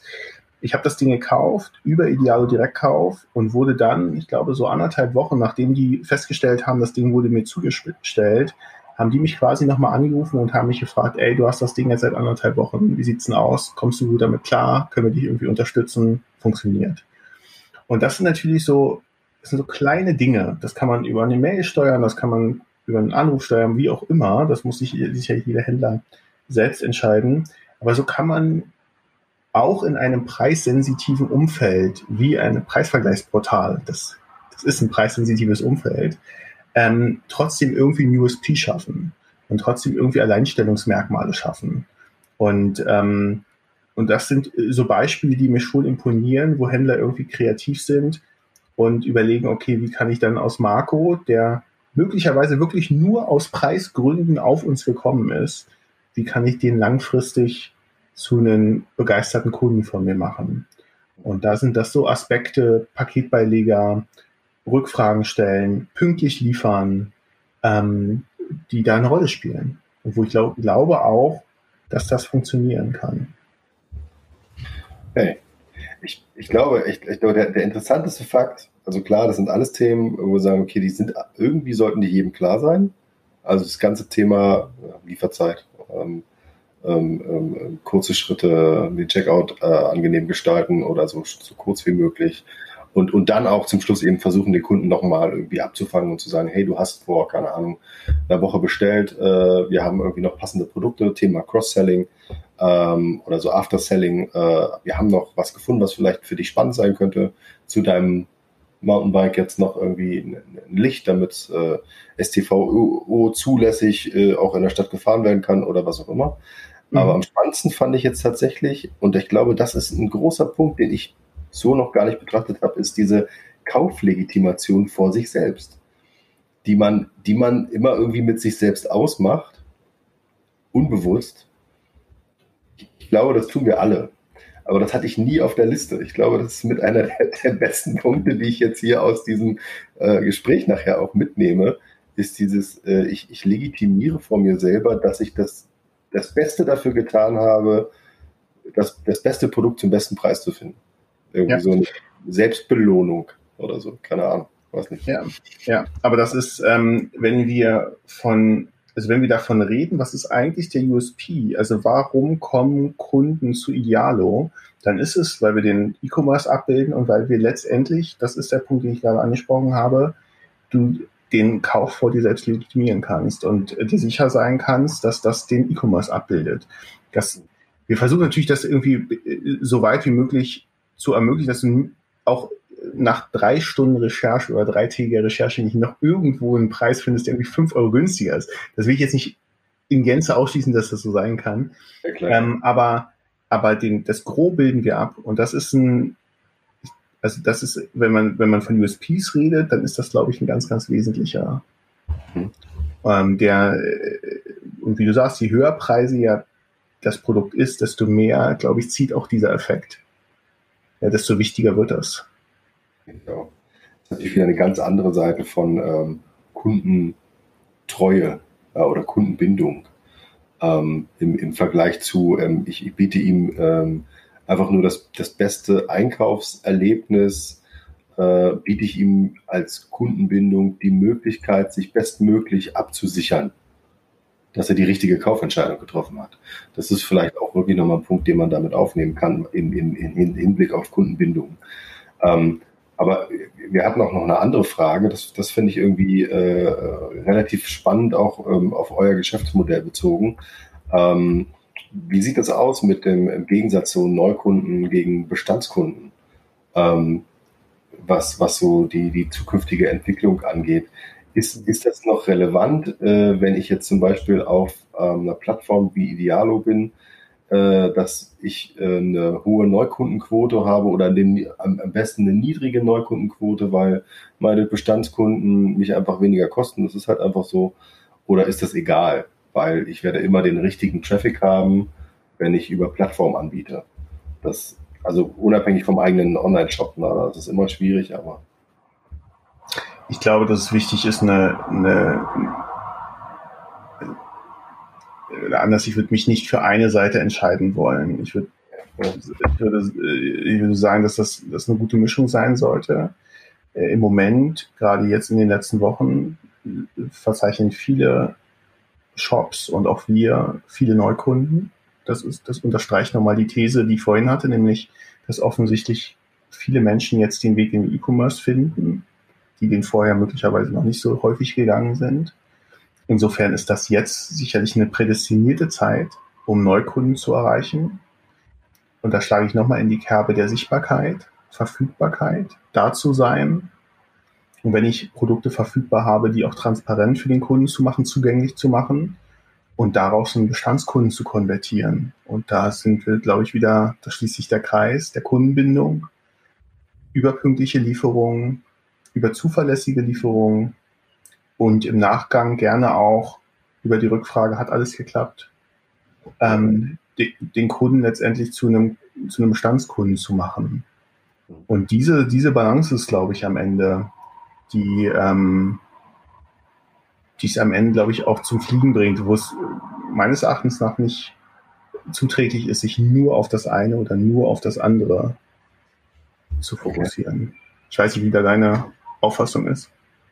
Ich, nee, ich, ich denke, das geht, äh, in, also ich denke, es ist abhängig von dem eigenen Geschäftsmodell.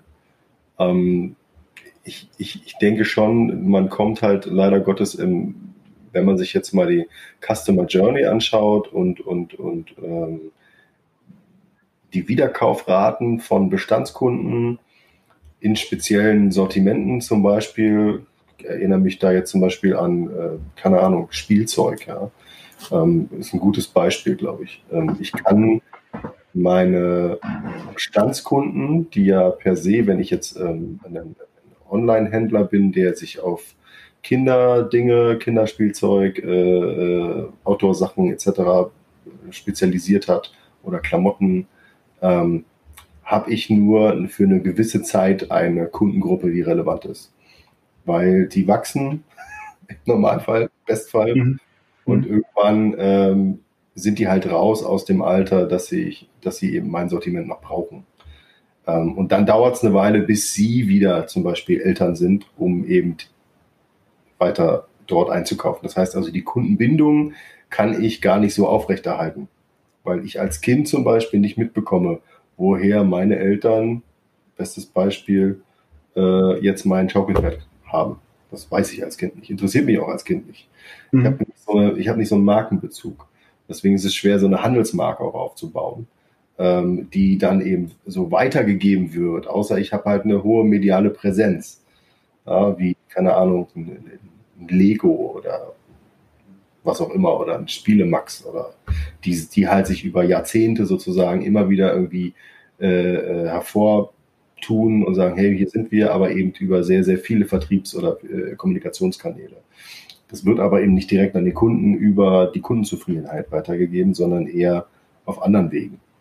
Und das wobei man, wobei man da ganz kurz, wenn man, also ich verstehe den Punkt, allerdings, wenn man an Geschwisterkinder denkt, ja, also wenn du, also das, äh, gibt sicherlich Wahrscheinlichkeitsrechnungen, dass äh, nach Sebastian noch ein zweites Kind kommt. Also ich glaube, ähm, 1,63 Kinder oder so. Ja, also, siehst du das? Ja, also das ist äh, zwei, ja, genau. Genau. Aber ja, auch, auch, ja, lass, erzähl ruhig. Ich, äh, nee, also die, die meisten, glaube ich, also gerade bei dem, beim Spielzeug ähm, und gerade bei den Händlern, die Babyartikel also sehr stark babyfokussiert sind, die versuchen natürlich schon auch irgendwie ein Umfeld aufzubauen. Also das ist ja dann immer nicht nur Kind oder Baby, sondern auch Kind, Kleinkind und dann eben auch Familie und Kind.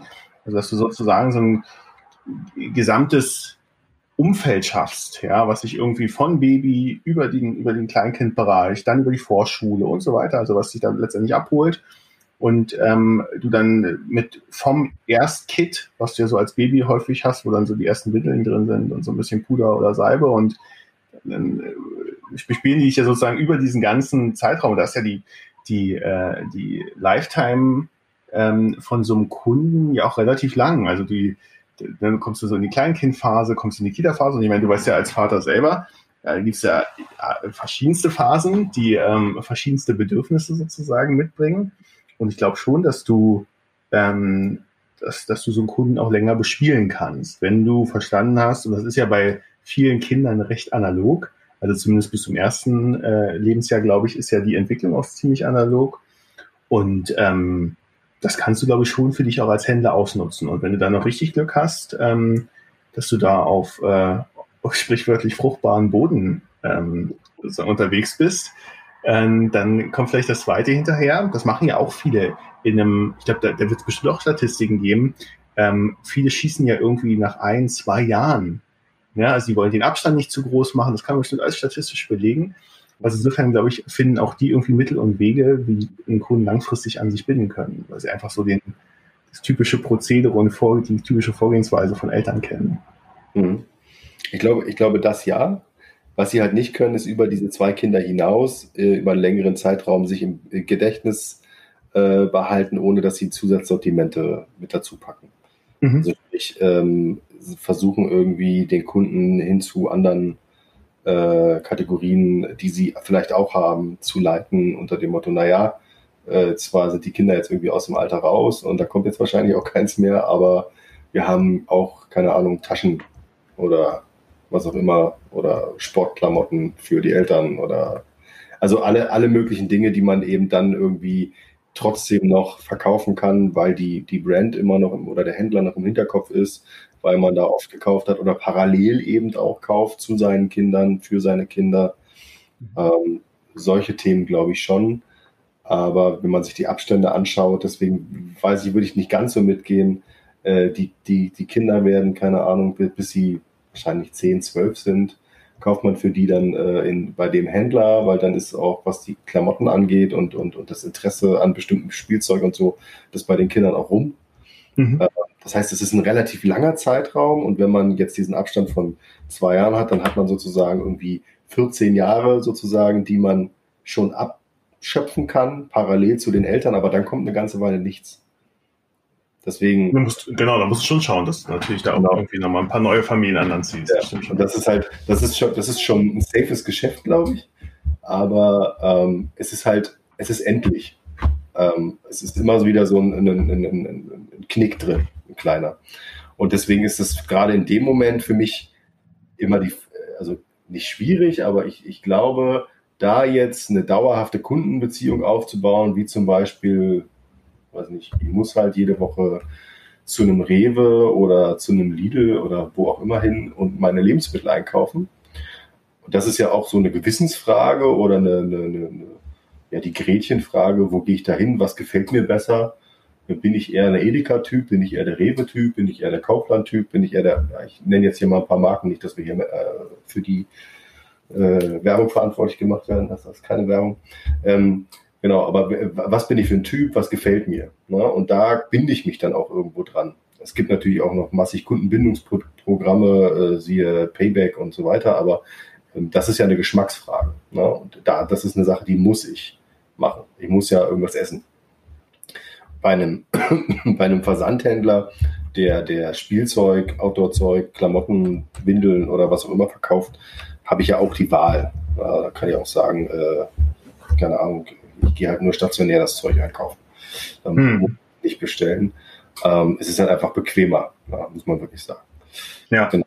Aber ich glaube, wir haben uns jetzt ein bisschen verhaspelt mit diesem Kinderthema, was auch so ein bisschen meine Schuld ist, sorry.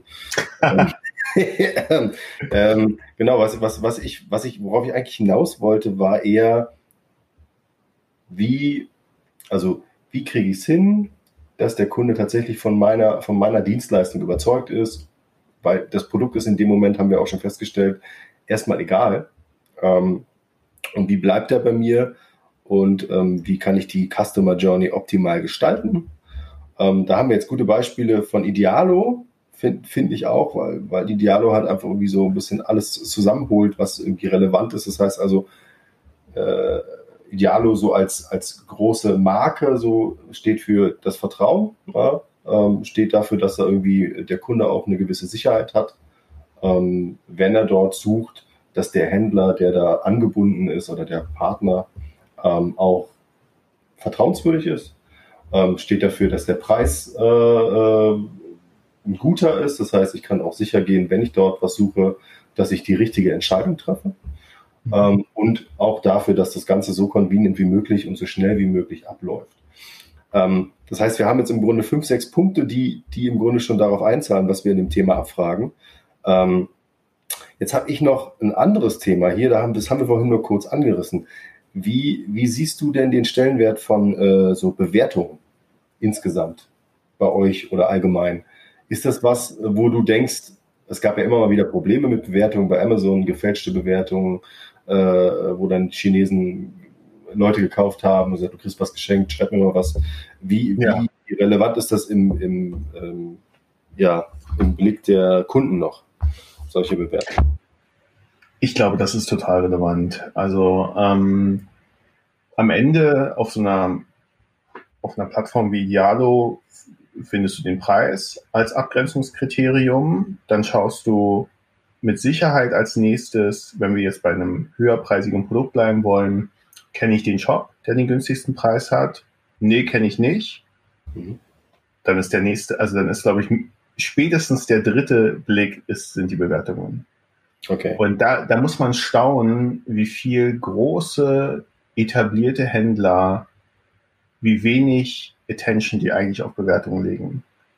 Ja, also die, glaube ich, immer noch so ein Stück weit im Glauben erlegen sind, dass das ist ja ihre Marke. Also ihre Marke zieht halt einfach, weil sie sind schon seit Jahrzehnten da und mit dem Thema assoziiert man die und da muss man nicht mehr große Bewertungen ähm, investieren. Und ich glaube, dass durch die Erschließung der immer mehr Branchen und Segmente und insbesondere auch, wir denken an die Möbelbranche, ja, wo heute auch bequem eingekauft wird und convenient eingekauft wird, ist das, glaube ich, eine, eine Wette, die man nicht eingehen sollte. Dass nur weil man XY ist äh, und etabliert ist, dass man damit alle Kunden holt. Ähm, und deswegen glaube ich schon sehr stark, dass Bewertungen eine Rolle spielen. Und wir sehen das auch. Und ähm, es gibt aber umgedreht auch sehr, sehr viele Händler, die großen Wert darauf legen, ähm, diese Bewertungen zu pflegen, diese Bewertungen zu kommentieren. Ist ja auch ein Thema. Ne? Wie gehe ich denn eigentlich mit negativen Bewertungen um? Ja, ähm, kommentiere ich die? Und wenn ja, wie kommentiere ich die? Dann konstruktiv um und so weiter? Aber ich glaube, dass das im, im Rahmen der Kaufentscheidung ein ganz, ganz wichtiger Punkt ist. Anzahl der Bewertungen und also im, im Sinne von Quantität, also wie viele Bewertungen hat der Händler und Qualität im Hinblick auf wie viel Sterne kriegt er. Also wenn wir jetzt sozusagen bei so einer beim, äh, bei der Idealo-Darstellung bleiben wollen. Und ähm, auch dahingehend ähm, sprechen wir mit Händlern und optimieren und geben Tipps, wie man das machen kann, weil wir sehr stark daran glauben, dass das die Kaufentscheidung beeinflusst. Und äh, ist es so, dass ihr den Händlern empfehlt, äh, darauf zu reagieren? Und wie sollen sie darauf reagieren? Gibt ihr da Empfehlungen, wenn jemand ja, also, eine negative Bewertung bekommen hat? Ja, also da haben wir natürlich noch, da haben wir noch Spezialisten, die sind da viel, viel fitter. Aber ich, ich hatte vorhin ja unser Merchant Performance Team angesprochen, die ähm, sich äh, neben diesem ganzen Fulfillment- und Lieferfristtreuen Thema eben auch um die Bewertung kümmern. Und ähm, da sprechen wir regelmäßig mit Shops und, und ähm, überlegen mit denen gemeinsam, was sie machen können. Das muss natürlich auch alles irgendwie einen rechtlichen Rahmen erfüllen. Ne? Also kannst jetzt irgendwie nicht loslaufen und kannst jedem, der da bei dir gekauft hat, irgendwie äh, unter Zwang äh, sagen, irgendwie, du musst jetzt irgendwie eine positive Bewertung abgeben. Das muss natürlich auch den, den, den rechtlichen Rahmen erfüllen. Aber gerade bei negativen Bewertungen sagen wir immer wieder, ähm, dass wir schon auch empfehlen, das zu äh, kommentieren und ähm, damit konstruktiv umzugehen. Es ist auch so, das muss ich dazu sagen, dass wir die Bewertungen, die auf Idealo eingehen, also sowohl die positiven als auch die negativen, dass die einer strengen Qualitätskontrolle unterliegen. Also wir schauen uns schon an, sehen wir dort Auffälligkeiten bei den positiven Bewertungen, ja, und äh, lassen im Zweifel solche Bewertungen auch nicht zu. Und gleiches gilt aber auch für die negativen. Ja, also auch da gibt's Verhaltensregeln, die, äh, die wir anlegen und Maßstäbe, wo wir sagen, so das sind Bewertungen, die, die auch die zeigen wir nicht an. Und bei denen, die durchkommen, da hat der Händler eben auch die Möglichkeit, in, bei uns im Händler-Backend diese zu kommentieren. Und dazu regen wir auch immer wieder an und dazu kann ich auch noch anregen, da konstruktiv mit umzugehen. Und ähm, unabhängig davon, ob man nun das nachvollziehen kann, dass der, dass der Kunde in diesem Moment ähm, sauer ist oder sich äh, ungerecht behandelt fühlt oder benachteiligt fühlt, aus welchen Gründen auch immer die Bewertung dann herrührt, ähm, glaube ich, ist ein offener, konstruktiver Umgang damit ähm, immer angezeigt, weil das auch hier und da Effekte erzeugt, dass jemand sagt, ey, ich war eigentlich total unzufrieden, aber irgendwie äh, dieser Schulterschluss oder diese, die Hand, die mir der Händler dann nochmal erreicht hat, das hat mich dann irgendwie nochmal umgestimmt. Sowas kommt ja eben auch nicht selten vor und deswegen würde ich dazu immer raten, negative Bewertung zu kommentieren. Okay. Konstruktiv, das muss man vielleicht einmal. Ja, genau. konstruktiv. genau. Aber ich habe auch schon andere Dinge gelesen. Muss man wirklich ja, sagen, ja. Wie, äh, wie, wie wenig äh, empathisch und, und, und auch wie wenig konstruktiv Kunden sind, aber auch tatsächlich, wie wenig Händler mit Kritik umgehen können. Naja, das lernst du ja auch nirgendwo. Also ich meine, ne, das ist ja, das ist jetzt nichts, wo du irgendwie ein Studienfach belegen kannst. Und ähm, wenn du irgendwie, viele Händler sind ja auch so ein bisschen wie die Jungfrau zum Kinde zum Händler werden gekommen und haben zu einem, zu einer sehr günstigen Zeit, als der E-Commerce im Wachstum war, aufs richtige Pferd gesetzt und ähm, verstehen den Handel super, also haben es extrem gut gelernt einzukaufen, ähm, zu einem guten Preis zu verkaufen, eine gute Kosten-Umsatz-Relation zu erzeugen. Aber das heißt nicht automatisch, dass du irgendwie ein empathischer, äh, selbstkritischer und reflektierter Mensch sein musst. Ja, das also bedingt dachte, sich nicht. Ich dachte, immer, das liegt zusammen. Ja. das ist schön. Das ist das Problem, ne? wenn, man, wenn man irgendwo auch, ähm, ich meine, ich habe früher auch gerne mal zu mir gesagt, ich bin halt eher so ein Fachidiot.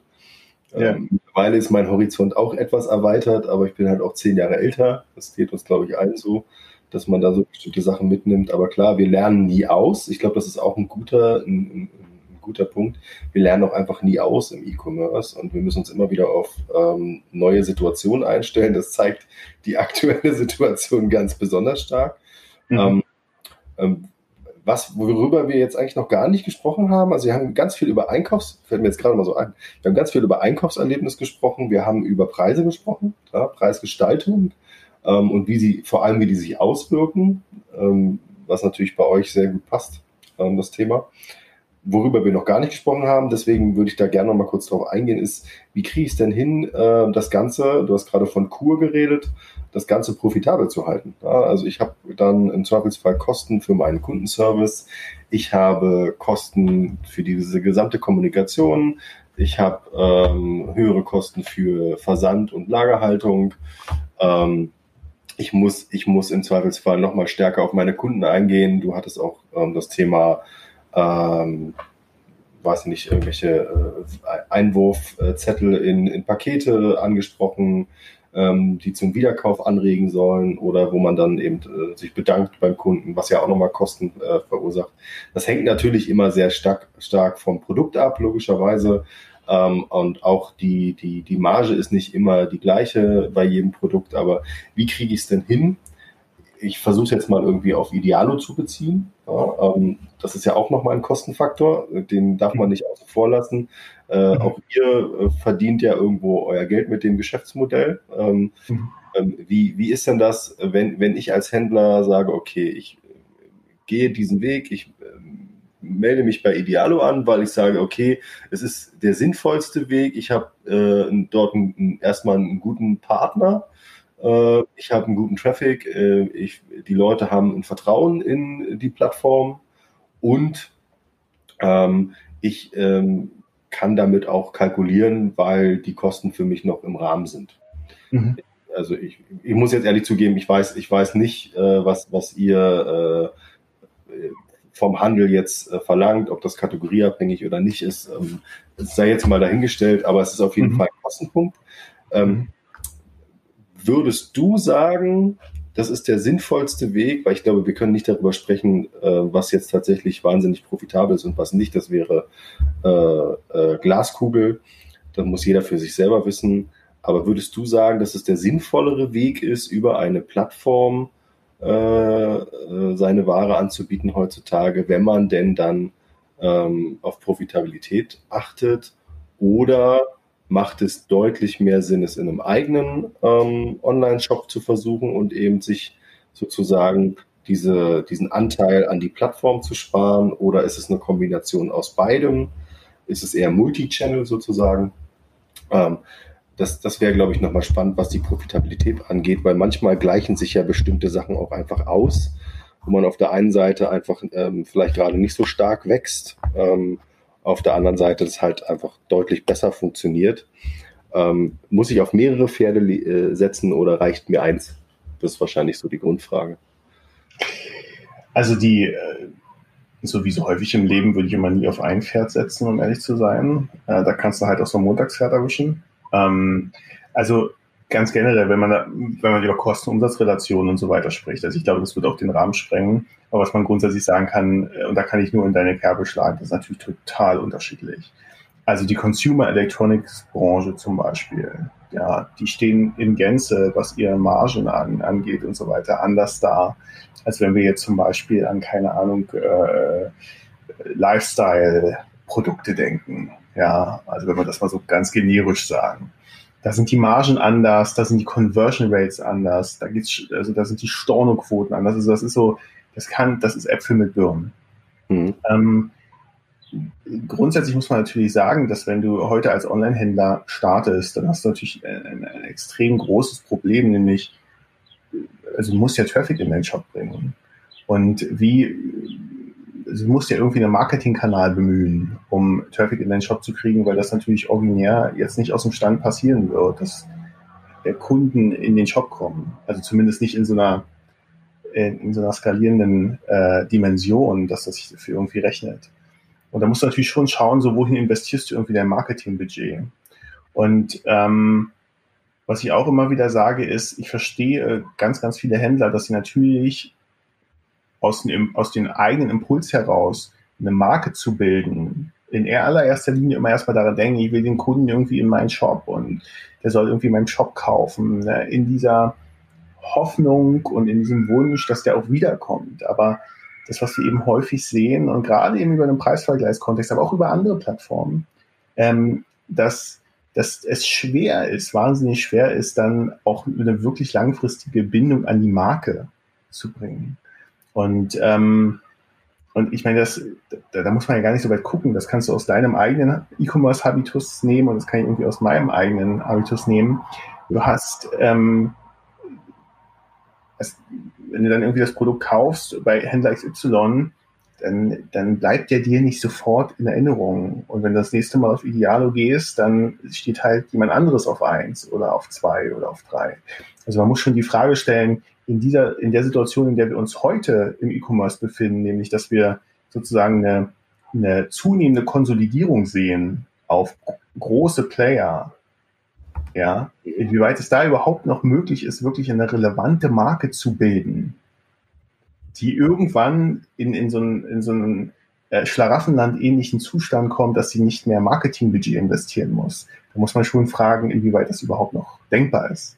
Mhm. Und ob die Spitzenplätze nicht so extrem belegt sind, dass du nicht umhin kommst, ähm, auf, ähm, auf Marketingkanäle zu setzen und ähm, um dir darüber Sichtbarkeit zu verschaffen. Ja, das ist, glaube ich, ähm, deswegen haben wir im, in unserem Alltag die Situation, dass, dass wenn Händler ähm, sich entschließen, Online-Handel zu machen oder was auch immer, dass sie in, in, aller, in allererster Linie auf uns proaktiv zukommen und sagen, ey, äh, wie können wir irgendwie eine, eine Kooperation starten. Und natürlich ist das so, und das, das ist auch kein Geheimnis, natürlich kostet bei uns, äh, hast du einen Klickpreis oder wenn du über Ideal direkt kaufst, ist es halt ein CPO. Ähm, aber wir schauen schon, dass, ich, dass, dass wir da eine gute Kosten-Umsatz-Relation generieren, dass wir irgendwie am Ende eine Win-Win-Situation haben. Denn so wie der Händler natürlich für sich eine Kosten-Umsatz-Relation macht, so schauen wir uns natürlich auch an, wie die für uns aussieht. Und ähm, was ich eben auch nochmal betonen möchte, weil du es eingangs sagtest, ähm, ich glaube, dass Idealo sehr, sehr lange sehr stark als Traffic, also sehr guter Traffic-Lieferant assoziiert war. Aber was wir nicht vergessen dürfen ist, alleine schon durch die schiere Masse an Menschen, die wir haben und über die sehr, sehr lange Zeit, in der wir am Markt sind, äh, haben wir einfach wahnsinnig viel E-Commerce-Know-how. Und das sind auch Dinge, die wir dem Händler immer wieder im Gespräch mitgeben können. Also Erfahrungswerte, die wir haben, ähm, Daten, die wir sehen, was, ne, was sind gerade die nachgefragten Produkte. Also da können wir viel, viel, viel mehr Service ähm, liefern als das bloße, in Anführungsstrichen, das bloße, wir liefern dir Kunden in deinen Shop, die du dann irgendwie im besten Fall zu Kunden von dir konvertierst. Okay. Das ist, glaube ich, auch nochmal ein guter Punkt, das ganze Thema Erfahrungswerte, ähm, und, und, und ich sag mal, im weitesten Sinne Beratung, wenn ich auf einer Plattform bin. Ja. Ähm, die, die Einbindung. Ähm, was ich auch mitnehme, ist jetzt das Thema ähm, Brand Building, wird wahrscheinlich über eine äh, Plattform schwieriger sein, ja, da würde ich auch mitgehen. Da muss man dann sich dann andere Kommunikationskanäle suchen, über die man versucht, die, die Marke sozusagen zu stärken. Da gibt's ja massig Social Media Kanäle, die man da heutzutage auch nutzen kann. Mhm. Äh, aber man muss halt wahrscheinlich immer irgendwie schauen, wie, wie ist die Verhältnismäßigkeit zwischen dem, dass ich meine Marke stark machen will, um sie eben in die Zukunft zu tragen und auch in zehn Jahren noch Leute zu haben, die das, die das kennen, äh, um eben auch wieder Vertrauen zu gewinnen, gegen ich muss ja jetzt Umsatz beziehungsweise eben entsprechenden Gewinn vorweisen, damit ich das Geschäftsmodell auch äh, weiterführen kann. Genau. Und dann macht sich natürlich die, die, die, die Zusammenarbeit mit einer Plattform wie zum Beispiel Dialo als, als wahrscheinlich als sinnvollste Lösung in dem Moment. Mhm. Äh, gerade auch wenn ich relativ neu am Markt bin. Das kommt, glaube ich, noch dazu. Absolut. Äh, Genau. Ähm, ich, ich glaube, wir sind jetzt, wenn ich mal auf die Uhr schaue, schon eine ganze Weile am interessant äh, sprechen. Genau, jetzt äh, 1,20, glaube ich. Finde ich, eine, äh, find ich eine gute Zeit. Genau. Ähm, ich ich würde sagen, wir, wir, wir machen mal eine ganz kurze so Zusammenfassung aus unserer beider Sicht, mhm. ähm, was wir jetzt so an ja, an Punkten zusammengetragen haben in dem Gespräch. Ich meine, es war, das Thema ist keine Hypothese, es ist ein, eine, eine Möglichkeit, einfach sich über unterschiedliche Blickwinkel mal an äh, dieses Zusammenspiel von Preis, äh, Profitabilität und äh, ich sag mal, äh, Kundenerlebnis, Kauferlebnis äh, ranzuwagen. Ähm, vielleicht willst du irgendwie noch mal drei Sätze sagen, was du jetzt mitgenommen hast. Ähm, ich habe mir so ein paar Sachen notiert. Ich würde es vielleicht einfach ergänzen. Ähm, und dann, genau, fassen wir es einfach mal zusammen, so insgesamt. Also ich denke, dass was sicherlich eine, eine wichtige Botschaft ist, dass wir, ähm, dass, dass es Schnittmengen gibt zum, zum ähm, wenn wir darüber reden, irgendwie, wie wichtig sind Kundenbewertungen, wie wichtig ist, äh, ist das Zusammenspiel von Profitabilität und äh, vertrauensbildenden Maßnahmen. Da gibt es sicherlich Schnittmengen zwischen der derzeitigen Situation, die wir haben und sicherlich auch davor und danach. Also so generische Sachen, die man beachten soll. Ähm, ist nicht nur jetzt wichtig, irgendwie Ver Ver Verfügbarkeit und äh, äh, sicherzustellen und irgendwie pünktlich zu liefern. Das wird auch sicherlich nach der Corona-Thematik eine Rolle spielen. Mhm. Das gleiche gilt auch für Bewertungen. Das wird auch weiterhin ein ganz, ganz wichtiger Aspekt in der Kaufentscheidung bleiben. Ähm, was ich nochmal herausstellen möchte, ist das Thema ähm, der jetzt sozusagen der Präsenz, jetzt da zu sein als Händler. Ich glaube, das ist nicht nur die, aus Idealo-Sicht so, das ist, glaube ich, auch ähm, aus, aus äh, Bilby-Sicht so, jetzt irgendwie am, am Ball zu bleiben und ähm, eben sich diese Kunden zu holen, die die man mit großer Wahrscheinlichkeit vorher noch nicht hatte und die man dann im Zweifel eben auch später nicht mehr hat. Das sind, glaube ich, nochmal wichtige Aspekte. Äh, wir haben gesagt, Convenience, auch ein wichtiger Punkt, ja, dass man also den Kunden wirklich auch ermöglicht, einfach einzukaufen, ähm, indem man irgendwie mobil eine gute Performance liefert, indem man den Checkout so gestaltet, dass er gut konvertieren kann.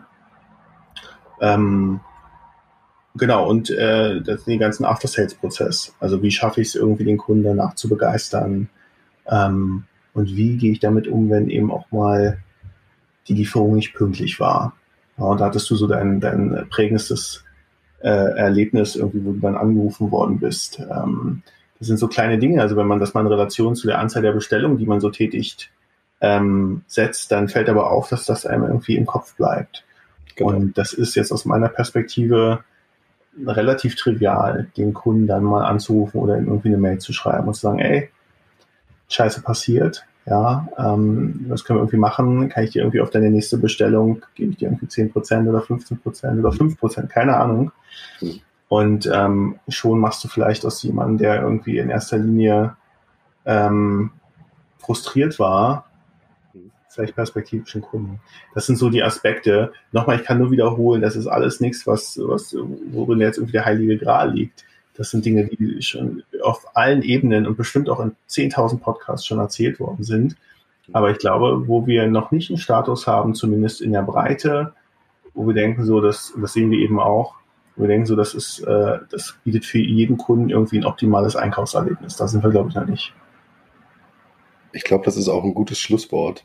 Ich würde es mal zusammenfassen mit, wir haben noch zu lernen, wir lernen immer weiter und wir, wir, äh, ich glaube, stetige Wiederholung höht auch den Stein, genau wie Wasser. Das auch, das, das ähm, ähm, auch, auch wenn, wenn das wahrscheinlich schon, genau wie du gesagt hast, in, in tausenden Podcast-Folgen und Webinaren schon erzählt wurde, äh, es kann nicht schaden. Ähm, ich glaube, es gibt immer wieder neue äh, Händler oder auch alte Händler, die vielleicht da auch noch ein bisschen eingerostet sind, die einfach auch ein bisschen Betriebsblindheit haben, was ihren eigenen, äh, ihre eigenen After-Sales-Prozesse oder auch schon eben äh, äh, überhaupt so die Produktdarstellung angeht, was man dann im Zweifelsfall auch gar nicht sieht, ähm, was vielleicht für den Kunden relevant ist, sondern man sieht halt einfach nur seinen eigenen Aufwand. Mhm. Das ist halt irgendwie das Wichtige, dass ich im, im Bestfall eben kundenzentriert arbeite und mir darüber Gedanken mache, was will der denn, wenn er bei mir tatsächlich irgendwie auf der Seite landet? Äh, was will der denn sehen und wie will er behandelt werden? Weil sonst sehe ich ihn im Zweifelsfall nicht wieder. Genau. Und ich. Mit, mit großer Wahrscheinlichkeit, ja. Großer Wahrscheinlichkeit, genau. Ähm, und das würde ich jetzt auch zum Anlass nehmen und sagen, ich fand, es äh, war ein gutes, ein sehr, sehr angenehmes äh, Gespräch mit dir. Vielen Dank, Marco. Es hat mir viel Spaß gemacht. Ich hoffe, dir auch. Und äh, fand es auf jeden Fall super interessant, auch mal so eure Eindrücke äh, zu hören. Genau. Absolut. Ich kann mich dem, ich kann mich dem nur anschließen. Ähm, spannender Austausch. Äh, ich möchte mich auch nochmal bedanken, Sebastian, dass ihr an uns gedacht habt und dass ich heute hier äh, Ideale repräsentieren durfte und hoffe, dass es hier und da sicherlich nochmal eine Information gab. Wenn es nicht eine wahnsinnig neue Information gab, dann zumindest eine, wo man sagt, okay, daran muss ich beim nächsten Mal denken. Das ist so ein bisschen auch ein, eine repetitive Vorgehensweise. Man muss, wie du sagst, sich auch immer wieder disziplinieren, daran zu denken. Und wenn das irgendwie hängen geblieben ist hier und da, dann glaube ich, sind wir ganz zufrieden mit dem Output. Ich habe äh, noch einen letzten Punkt.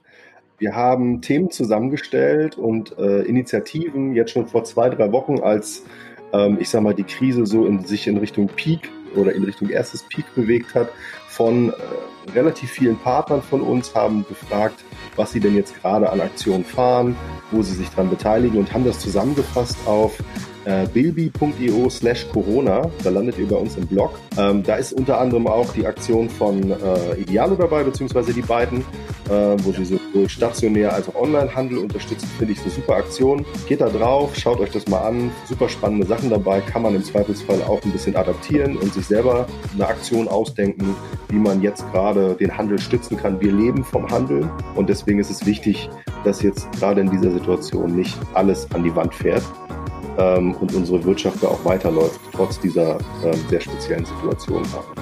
Ich danke euch fürs Zuhören und freue mich auf die nächste Folge.